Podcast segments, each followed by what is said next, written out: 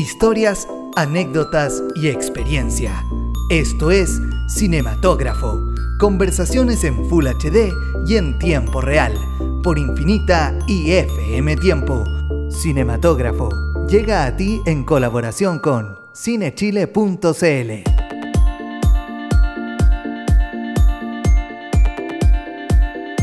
La actriz ganadora del Oscar Marion Cotillard dijo alguna vez, no soy alguien que se abra fácilmente con la gente. Con esta forma de expresión, el actuar, creo que he encontrado igual una forma de hablarle a muchísimas personas y compartir algo de mí misma, al mismo tiempo manteniendo una distancia.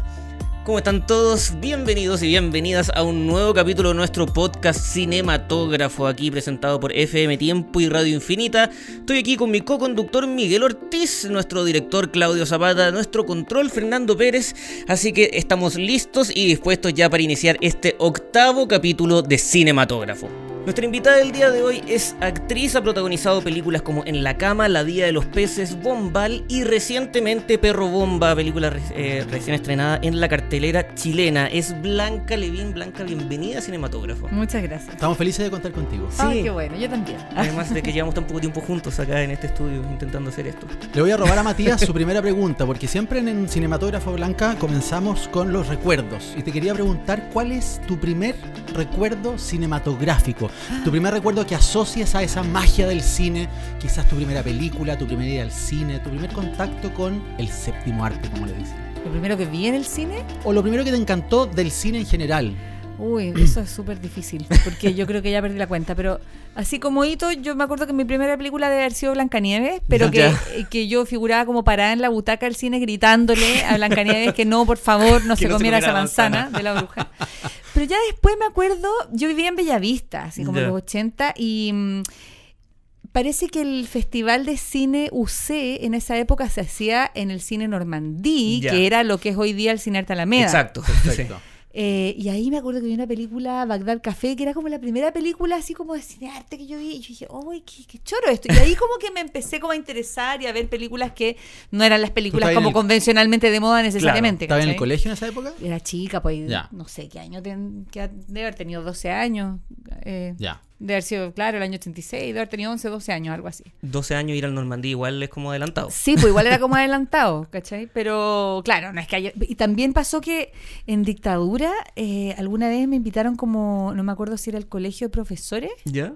O al colegio de periodistas. No me acuerdo. ¿Algún colegio? Pero había como una exhibición clandestina de una película argentina que se llamaba La Noche de los Lápices. Ahí yo era un poquito más grande, más adolescente también, y que era increíble, ¿cachai? Y además era una película que en ese momento era súper contingente, mm. ¿cachai? Como con el tema estudiantil, además y todo. Em, y ahí como que me, empecé, me empezó a tincar la cosa. ¿Desde cuándo que enganchaste con la sensación de que, ¿sabéis qué? Me voy a dedicar a esta cuestión. ¿Me voy a dedicar al cine o me voy a dedicar a actuar? Eso, así como que me voy a dedicar al cine, en realidad nunca ocurrió. Yo entré a estudiar teatro en una época, yo entré en el año 93. Ya. No era que se hicieran muchas películas en Chile en ese momento, pero igual a mí me interesaba el cine y siempre me gustó. Entonces lo que hice fue empezar a hacer como en esa época ni siquiera había escuela de cine, había puras escuelas de comunicación audiovisual. Entonces yo empezaba a ver todos los papelitos que pegaban los alumnos de comunicación audiovisual en la escuela o en las otras escuelas de casting para cortometraje, de escuela, y ahí me mm. empecé como a relacionar con la gente que, que hace cine, eh, haciendo muchos cortometrajes a lo largo de mi escuela. Hay uno en particular que recuerdo muy bien, que además se filmó en 16 milímetros en esa época, no, no existía así, como el digital no era tampoco tan común. Y que y esa fue una experiencia súper mágica, como de hacer cine. Ya, eso fue como el año 94, mi primer corto, así que era un corto como bonito, bien terminado.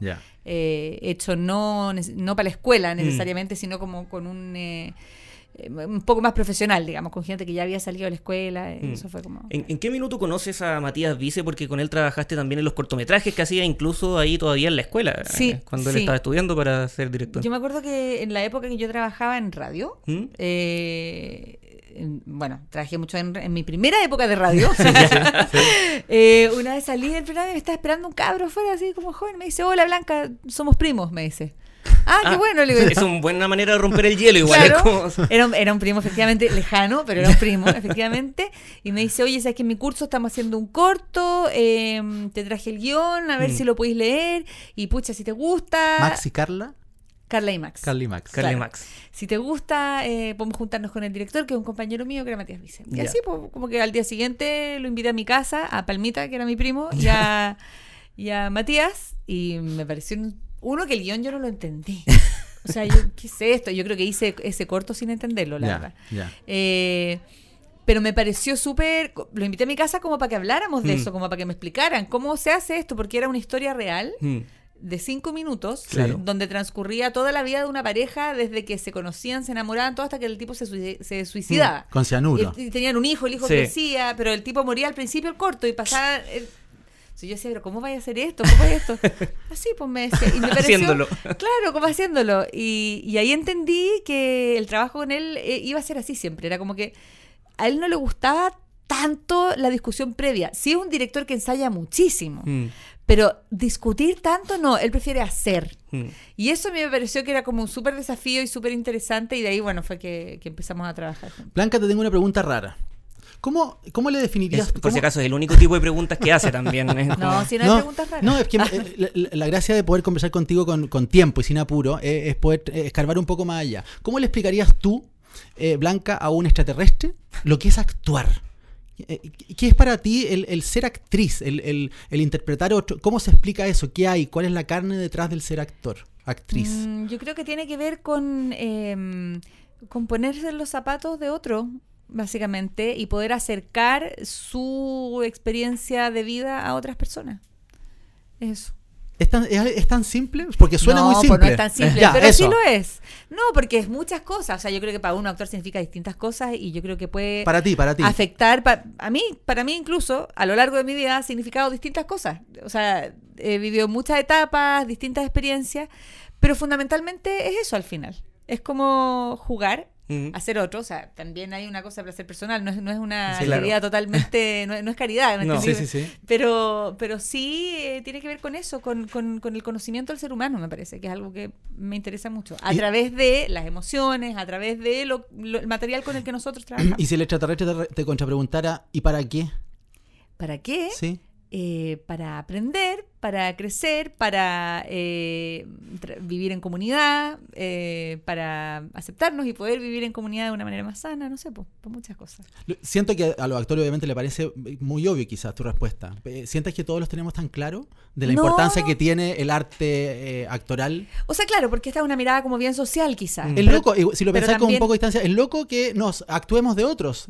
¿Para qué, digamos? ¿Me caché? Quiero ir a eso. Pero yo creo que tiene que ver con eso, como con poder conocernos mejor. Es casi como que hay gente que, no sé, se dedica al estudio de la antropología, otra gente que se estudia la psicología, nosotros nos dedicamos a hacer de mm. otros. Y, yo creo que también tiene que ver un poco con, eso por otro camino nomás. ¿Cómo fue tu época en la escuela de teatro? Eh, ¿Eras la matea? Eh, Era matea como en los ramos teóricos, cosa que es divertido, porque todo el mundo se imagina que yo siempre fui matea. Yo en el colegio me iba pésimo. En el colegio me iba bien los ramos que me gustaban y siempre tenía dos premios rojos, pero en la universidad estaba estudiando lo que me gustaba. Me iba muy bien en los ramos teóricos.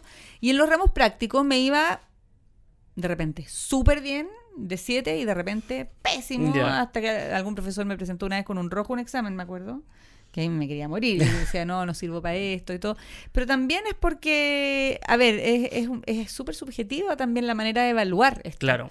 O sea, hoy día hay maneras un poco más ordenadas quizás, pero también en mi época por lo menos uno estudiaba y uno se relacionaba como con un maestro, ¿cachai? Mm. Desde ese punto de vista, dependía mucho de la relación con ese maestro también cómo te iba, ¿cachai? Entonces, obviamente que había objetividad hasta cierto mm. punto, pero también hay mucha subjetividad. Entonces, ¿cómo me iba? Me iba como a todos mis compañeros, de repente súper bien, de repente más o menos, de repente así. Cuando haces eh, eventualmente tu primera película, que es en el año 2000, es Ángel Malo, las, tus dos primeras películas... Ángel Negro, Ángel, Negro, Ángel Negro, Ángel Malo, la teleserie. y muy anterior Ángel Negro. Muy anterior, sí, exacto. Cuando haces Ángel Negro y después haces eh, Sangre Eterna, las dos con Jorge Holguín, primero, ¿cómo lo conoces? Y también, eh, ¿cómo fue que tus primeras, tus dos primeras experiencias cinematográficas fueron en películas de género, algo que hasta ese momento en Chile prácticamente no se hacía? No, sí, eso fue súper entretenido. En realidad, no me acuerdo cómo llegué a Ángel Negro, pero yo creo que me llamó Jorge Holguín. Mm. No sé por qué me conocí a él, pero seguramente con esto que yo ya había hecho varios cortos y qué sé yo. Ah, no, pues ya, ya era famosa yo, ahora que me acuerdo, claro. Sí, En el 99 yo ya estaba grabando La Fiera, que era mi pues. tercera teleserie. Sí, bueno, ya me había hecho un poco conocida en el medio y, me llamó directamente. No, no, no hay más que eso. ¿Y tu, ¿y tu vínculo con el género de terror? Eh, no, antes era nada, nada, Nunca me había interesado nada de cine de terror. Creo que nunca había visto ninguna película de terror, ni siquiera películas así como de cine arte de terror, Ni siquiera El Resplandor. Nada. Entonces fue choro porque Jorge como que me introdujo un poco al género.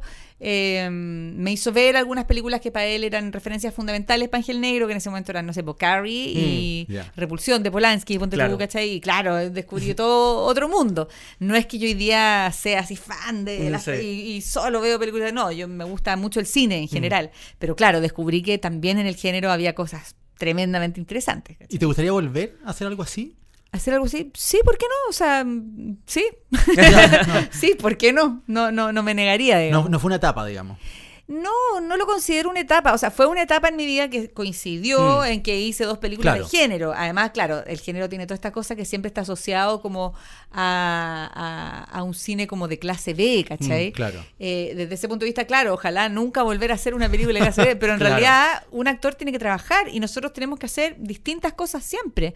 Y a veces tú estás no solo en el cine, sino que estás en el teatro haciendo una obra que te gusta mucho, que es tu proyecto y que tenés todas las fichas ahí, y a veces estás haciendo otra obra de teatro que es entretenida, mm. pero que tiene un tinte más comercial y porque tenemos que trabajar y tenemos que estar permanentemente en ejercicio. Claro. ¿Cachai? Entonces no es como que yo tengo una abanico de posibilidades para elegir, sobre todo a, la edad que tengo, además que no es lo mismo que hace 20 años atrás en que yo efectivamente elegía, o sea, me llegaban muchas cosas. No, no es que elegía, las hacía todas porque tenía tiempo, porque no tenía hijos, todas esas cosas. Ahora no las puedo hacer todas, pero tampoco es que me lleguen tantas, mm, ¿cachai? Claro. Entonces... El actor siempre es como freelance en ese sentido. Sí. Claro, totalmente. De aquí a la eternidad. Somos unos soldados de la actuación. ¿Te acuerdas cómo fue en ese momento que eh, no sé si habrá sido distinta la experiencia que, claro, venías haciendo teleseries, pero después pararte frente a una cámara de cine y estar en un rodaje de cine? Si notaste que era muy distinto o fue parte más o menos del mismo proceso que estabas ¿Alguna película te intimidó así por, el, por la producción? Es que es que en Chile nunca se ha hecho una película así, ¡Ah, así como, ¡ay, no puede ser! Como que sea tan, tan distinto. Claro. que puede ir por una cosa de ritmo más que nada y también. Claro, eh, pero también como ya tenía como bastante experiencia previa en harto cortometraje, mm. tampoco era tan distinto. Mm. Obviamente, lo, que sí yo te puedo decir es que a lo largo de todos estos años, sí yo he visto un cambio y una profesionalización de, de, cada oficio que ha sido muy bonita. Y hoy día, claro, tenemos estas películas que van al Oscar y toda la mm. opción, pero eso es parte de un camino que se ha hecho, que se ha construido bien largo mm. durante varios años. Y haber sido testigo de eso es súper entretenido, Quería preguntarte por ya, eh, yo creo que una parte que es clave en tu carrera cinematográfica, que es la trilogía de películas que haces con eh, Matías Vice, Sábado en la cama y La vida de los peces. Eh, habías trabajado en cortometrajes con él, pero quería preguntarte, partir por lo básico que es Sábado, ese ejercicio que es bien complicado, que era de hacer una toma en sesenta y tantos minutos de una persona corriendo por Santiago. Si te acuerdas cómo fue que primero te planteó este proyecto y cómo fue grabarlo después. Sí, sí, fue una locura en realidad, pero fue muy entretenido y mm. muy desafiante. Además había todo un operativo que teníamos que hacer para que todo saliera coordinado. Eh, Matías me propuso hacer esto, yo lo encontré tremendamente descabellado, pero igualmente descabellados me habían parecido los cortometrajes mm, que me había propuesto antes. Entonces yo dije, ya, vamos. Em, y me acuerdo que era sobre esta novia, ¿no es cierto? Que el día que se va a casar eh, eh, la abandonan y yo justo me estaba separando. De, yo, me casé a muy temprana edad y me, estaba separando y le dije, Matías, no, no puedo hacer esta película, no puedo, no puedo. Ah". Perdón. Hoy día, hoy, yo creo que hoy día me daría, lo, o sea, no me daría lo mismo porque obviamente una separación siempre es terrible, pero hoy día tendría que trabajar igual, ¿cachai? Como, en ese momento tenía tanto trabajo y tanta cosa que era, no, no puedo, no puedo, mira haz la película con otra actriz, le dije, eh, pero si me puedes esperar unos meses. Y Matías me esperó unos meses. Y en vez de hacerla, no sé, en abril, la hicimos en octubre. Memorable esa película. Sí, además yo no manejaba. O sea, entre medio me compré un auto, Matías me enseñó a manejar. Y era divertido porque Matías iba a las locaciones, abría las puertas, partía la película, él se iba por caminos atajos, aledaños, eh, nosotros terminábamos una escena, salíamos, él dejaba todo cerrado y se iba en bicicleta a la siguiente locación a abrir para que todo estuviera en orden para cuando nosotros llegáramos. Y hay una escena incluso en que yo casi atropello a un ciclista, es Matías. Entonces, toda esa coordinación fue bien notable. Has sido el director con el que más has trabajado y quería preguntarte cómo definirías tú a Matías Vice al minuto de trabajar. Bueno, un poco lo adelanté antes, mm. que tiene que ver con que es un director que le gusta mucho ensayar con los mm. actores, ojalá en la locación, o sea, que sea como lo más eh, real posible. Y es muy de, eh, bueno, la palabra ensayo en francés es repetición, ¿no? Como es muy de repetir y repetir y repetir y repetir hasta que encuentra algo y además siempre pone como un pie forzado a esas repeticiones en que ojalá uno repita, pero no repita lo mismo que encontró en, en, el momento anterior. Entonces, él eh, ahí va eligiendo, va como editando en, en, los ensayos, va eligiendo y luego ya al momento de llegar al rodaje está clarísimo lo que hay que hacer. Entonces ya no hay que preocuparse de eso, sino él puede preocuparse como de, de otras cosas. ¿Cómo fue tu experiencia con Bombal? Eh, me imagino, dime si me equivoco, eh, que es muy distinto hacer una película eh, biográfica, interpretar a una mujer que existe y, de la, y, de, la, que, de la que sabemos mucho además. yo además un personaje tan icónico, me imagino que a uno se la concha los meados, me encanta esa expresión, como que a uno le da un poco de más de cuco hacer una cosa de ese porte, una cosa tan grande. ¿Cómo, te conectaste con, con, la María Luisa Bombal? Es que yo tenía muchas ganas de hacerla a ella, porque a ver, siempre el típico que te preguntan la gente, oye, ¿qué, personaje te gustaría interpretar? Claro. Uno nunca tiene idea, la verdad, mm. como que ya el que venga. Pero me había pasado con ese personaje que yo había estado involucrada en varios proyectos previos eh, en relación a María Luisa Bombal y o no se hicieron, o lo hizo otra actriz, o yo tuve que estudiarla a ella para otro personaje y otros trabajos que yo estaba haciendo. Entonces yo ya tenía como en mí mucho material y siento que cuando me llamaron para Bombal fue como bacán. Este es el momento de cerrar este ciclo de esta investigación que he hecho a lo largo de los años y todo. Y fue muy bonito. O sea, para mí fue un regalo más que que me haya dado terror hacerlo, ¿cachai?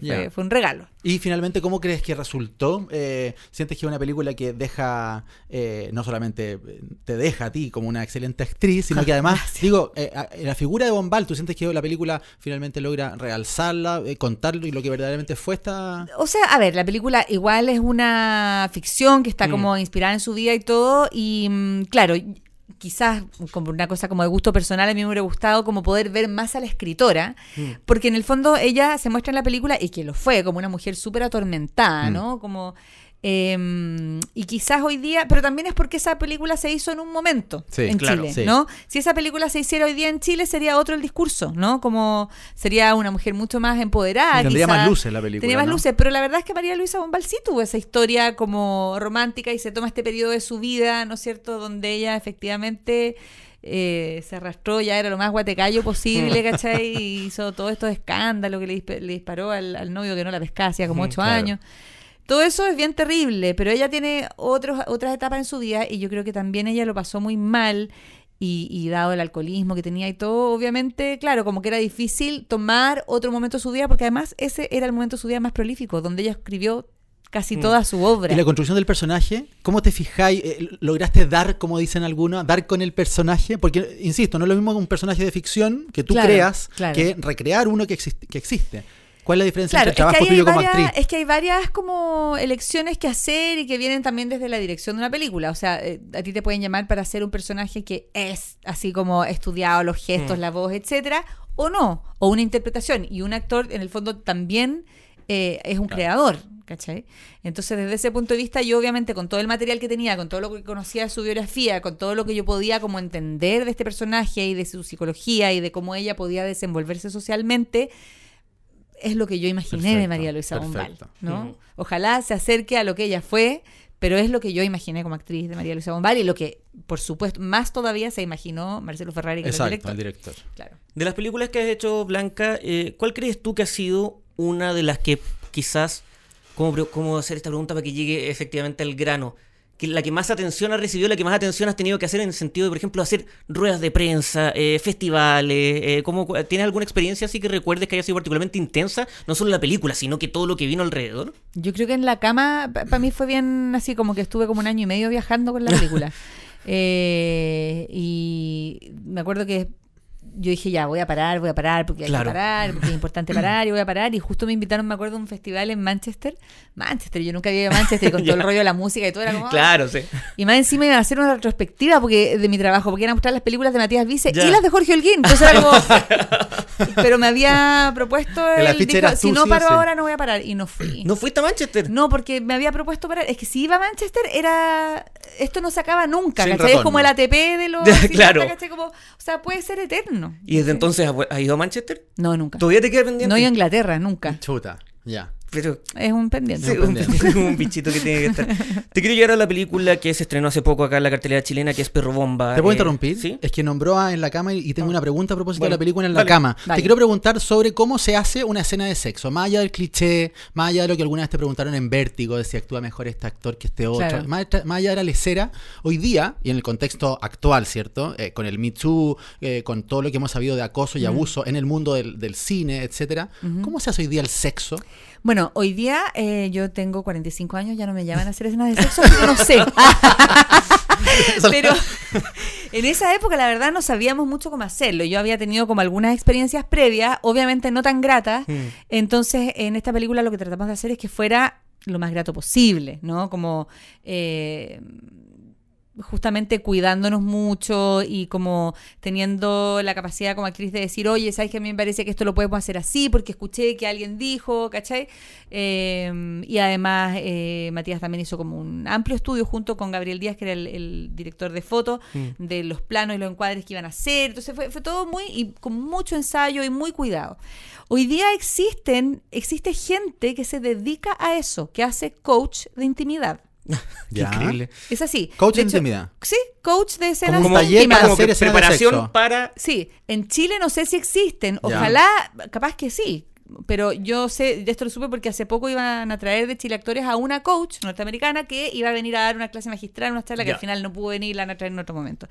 Pero eh, por ejemplo, ahora estuve en Toronto la semana pasada, fui a mm. ver así una versión canadiense de, de un tranvía llamado Deseo. Y tuve en los eh, créditos del Paybill y todo, había un coach de escenas íntimas. Y es así, así se está trabajando. ¿Y qué te enseñan ahí? Bueno, básicamente el coach de escenas íntimas yo creo que es una persona que supervisa primero que nada lo que esté ocurriendo en la mm. escena, eh, que ensaya seguramente con los actores para cuidar todas las vulnerabilidades, pero a la vez que se vea Eso. que una escena erótica se vea erótica. Que prenda, evidentemente porque tampoco sacamos nada con hacer todos estos cuidados y no estamos comunicando lo que queremos comunicar finalmente no claro, claro. entonces hoy día hay gente que se especializa en eso coach de escenas íntimas. Así que no sé cómo se hace pero me encantaría poder trabajar o un emprendimiento haga un emprendimiento.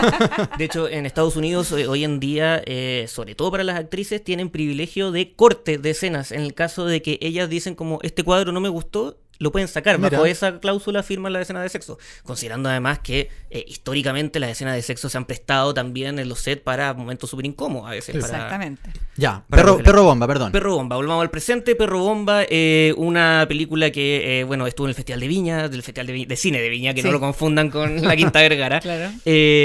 muy elogiada y que además es una primera producción en el caso de em, el... ¿Cómo se llama? Del director que... Acá tengo el nombre. Juan Cáceres. Juan Cáceres, Juan Cáceres, sí. Eh, que habla de la temática de la inmigración haitiana, que es una temática súper contingente. ¿Cómo fue que te involucraste en este proyecto eh, y terminaste aquí haciendo este, este papel, además de este papel de eh, una abogada que lucha por los derechos de un inmigrante, el cual lo empiezan a sacar a patadas de todos lados? Sí, exactamente. Bueno, me interesó el tema porque siempre me he sentido como muy afín al tema de la migración. Mm. Eh, yo vi esto como en el diario una vez, una foto así como de Stevens y que estaban haciendo mm. esto, y en ese momento todavía era un poco reciente, bueno, ya lleva, no sé, cuatro o cinco años la migración haitiana, mm, pero en el momento que yo vi esto en el diario era cuando yo ya tenía la sensación de que nuestra ciudad había cambiado color y que a mí eso me parecía súper interesante, porque además todos miramos a los haitianos, los haitianos se nos cruzan en todos lados, no pasa una construcción taller haitiano, no va al centro taller haitiano, pero no sabemos quiénes son. Mm. Para empezar, no hablamos su idioma, entonces no entendemos lo que hablan entre ellos. Segundo, no nos interesa. O sea... Como sociedad. Ah, incluso la gente más progre, así mm. como, oye, qué lindo esto, a los antianos que nos enriquecen con su cultura, con sus comidas, pero y no tienen idea de su cultura y su comida, y a nadie la verdad le interesa mucho. Entonces, a mí me interesó un poco porque ellos abordaban este tema y porque estaba Alfredo Castro y, mm. como que había una cuña del director y yo dije, oye, este cabro me, me, parece interesante. Y le mandé un WhatsApp a Alfredo Castro, que mm. nunca había hecho algo así, pero le dije, ¿sabes qué? Además, justo estaba en un momento que yo había tenido guagua recién, entonces yo dije, voy a tener que reactivar mi carrera, porque he estado mucho tiempo fuera. Eh, le dije, ¿por qué no les dice a estos cabros que aunque no haya nada para mí, me gustaría estar de alguna manera en la película, aunque sea una participación pequeña o sea hay algún personaje, aquí estoy disponible. Y después de un tiempo me llamaron y así llegué a la película, así como yo pedí estar ahí. Qué buena. Y el tema como de más... perdón, qué bacán ver una actriz como la Blanca Levin como, no, ¿sabes qué? yo escribí pidiendo que quería, como que uno se imagina... Ese año hice muchas cosas así, hice así como un flyer de un cortometraje, había como una bolsa de trabajo en WhatsApp de un curso que ha en Chile. También así como cortometraje en la Católica, estamos, además no hay castings para la edad de una hora, ¿cachai? Entonces era como, ya, necesitamos hombres eh, que se vean de 17 años, eh, con tales características, moreno, porque eran como... Eh, como de una situación vulnerable, de tema de educación y qué sé mm. yo. Y la mamá de 42 y así, escribí. Hola, cara no podían creer, así como. No Blanca Levin me está contactando para participar voluntariamente. Está sobrecalificada para el. no, no, para nada, lo hice. Fue súper una súper bonita experiencia también. Era un trabajo muy. No me acuerdo si lo están haciendo para la escuela o no. Y acá también, para ti me imagino conectar con los cabros jóvenes, ¿no? Bueno, sí, pues para entender un poco también los temas que están abordando, las cosas que están haciendo. Lógico, para uno es súper importante también mantenerse vigente, vigente, en eso, me parece. Mm. El 8 de marzo de este año emblemático 8 de marzo quedó registrado en el calendario como por esta marcha. Ay, la marcha tú fuiste a la marcha. Y en esa marcha, Blanca sí. Levin, tú llevaste una pancarta que decía chata de ganar menos que mis compañeros. Sí. ¿Cuánto ganáis? No, mentira. Ah, ahora, ahora bueno, ahora no, ahora estoy eh, trabajando en una universidad y gano lo mismo que mis compañeros. No, pero, pero yo. me imagino que para poner, no solamente para decirlo, sino que para eh, dejarlo impreso en una pancarta, tienes que haber estado súper chata. De muchos años. ¿Alguna experiencia? Tenía demasiados años. Tenía la pancarta hecha. Es muy heavy el fenómeno, Blanca. Es, es muy sí, ahora hoy día no sé si están así. Em, pero cambió de marzo a la fecha. No, no es que haya cambiado de marzo a la fecha. Yo en marzo, no, en marzo ya no estaba trabajando. Yo en la última, a ver, es que pasa una cosa súper loca también como en, en las teleseries, ¿no? Mm. Y es que eh, cada actor negocia su propio sueldo, entonces tampoco uno sabe, eh, por lo que yo estuve averiguando la última teleserie que yo estuve, parece que sí había una cosa más o menos pareja, porque además esto ya no era producido, o sea, más o menos pareja eh, estamos hablando como en temas de género, había actrices que ganaban muchísima mm. más plata que yo, digamos, pero que eso tenía que ver con el tipo de contrato que tenían, de si estaban contratadas por el canal o por la productora, otro tema. Pero históricamente sí, efectivamente las mujeres ganábamos eh, mucho menos y la respuesta que siempre te dan los productores tenía que ver, o sea, o la excusa, digamos, mm. con una cosa de mercado, ¿no? Hay muy pocos actores guapos que salgan en la ah, tele. Actrices guapas, está lleno. Así le una piedra y una actriz guapa, ¿cachai? Entonces, era por un tema de mercado que se nos pagaba menos, según ellos. ¿Y eso ha ido cambiando o va cambiando? No lo sé, pero eh, el tema de, por ejemplo, que ahora, no sé, en el caso de Canal 13, que ya no producen ellos la teleserie, sino que la hace una productora, yo tengo la sensación, y quiero creer, pero no lo sé, porque no conozco los sueldos de mis compañeros. Mm. Quiero creer que la cosa así como han ido bajando los sueldos, también se ha ido emparejando un poco. Mm. También por primera vez, por primera vez en una teleserie, que es la última teleserie que hice, a mí me hicieron un contrato de trabajo.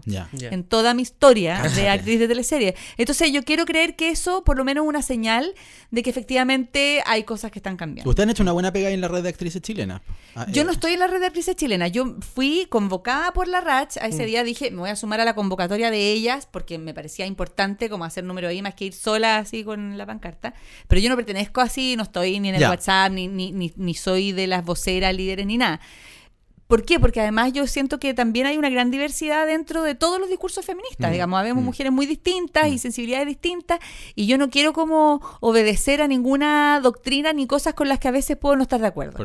No digo que no esté de acuerdo con lo que ellas hacen, a mí me parece que ellas han hecho un trabajo súper importante, así como mucha otra gente ha hecho trabajos importantes. Pero yo, a mí me gusta la independencia. Sí, o sea, en caso de tener la libertad de acción en caso de que llegaras a estar en desacuerdo con, con algo. Te quería preguntar algo porque respecto a tu carrera, ahora estás revisando tus películas y la mayoría de tus películas eh, has eh, tenido, comillas, la suerte que se han estrenado en multisalas, a diferencia de lo que puede pasar con muchas películas del cine chileno y ahora Perro Bomba, que a pesar de que entraron muchísimas películas internacionales, logró estrenarse en multisalas, lo cual es como bien, súper bien como por esta película. Pero, ¿qué crees que falta a veces con el cine chileno? ¿Qué crees que falta a la industria para garantizar estos espacios? Que no sea que uno se sorprenda así como, ah, está en este cine eh, Perro Bomba y no solo quiere ver el cine arte, sino que... que o sea, ¿qué, es lo que le falta a la industria? Es difícil como ver qué les falta a la industria, porque yo creo que hoy día hay una gran diversidad de películas y yo creo que hay películas efectivamente para distintos públicos, o sea, no tenemos por qué esperar que una película la vaya a ver todo el mundo, pero sí, por lo menos que esa película llegue a, distintos públicos y todo.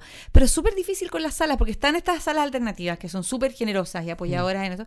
Y las salas comerciales es tremendo lo que pasa, porque uno es como ya, el primer fin de semana te sacamos, y lo otro es que tú de repente vayas a las salas comerciales y es como ah, no, no, no están dando la película porque, no, no sé, parece que estaba malo el DCP. Mm. No, siempre estaba malo y como que no le comunican al distribuidor y después resulta que sí estaba bueno el DCP porque el día siguiente sí dieron la película. Entonces, eso también es súper triste para el público y mm. eso les pasa mucho a las películas chilenas. O de repente, no sé, por el otro día Cineteca Nacional y no sé, Carabinero había cerrado con vallas, entonces la gente como que no, no fue al horario porque no sé qué actividad habría, ¿cachai? ¿Blanca Levin va con cabrita al cine?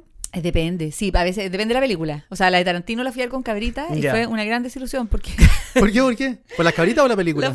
no, porque estábamos, estábamos un fin de semana en la playa y había logrado conseguir babysitter para los niños y fuimos a Valparaíso a verla y nos compramos así las cabritas. Un balde. Y entramos al cine nuevo, comercial de Valparaíso, y la película estaba doblada al español. ¡No! Te lo prometo, fuimos los únicos en irnos de la sala a los cinco minutos, y la gente estaba feliz con sus cabritas viendo a Tarantino. ¡A Tarantino! ¿Pero cómo doblar en español? ¿Cómo doblar a Tarantino? DiCaprio. Español. Pero español castizo, así de España, no. español, pero español, Porque en la entrada no decía en ninguna parte que era doblar español, y si esto es común aquí, sí, sí, sí, la gente, o sea, no, también la tenemos en inglés. Ah, no, pero no en este horario el horario de las 10 de la noche era doblada al español.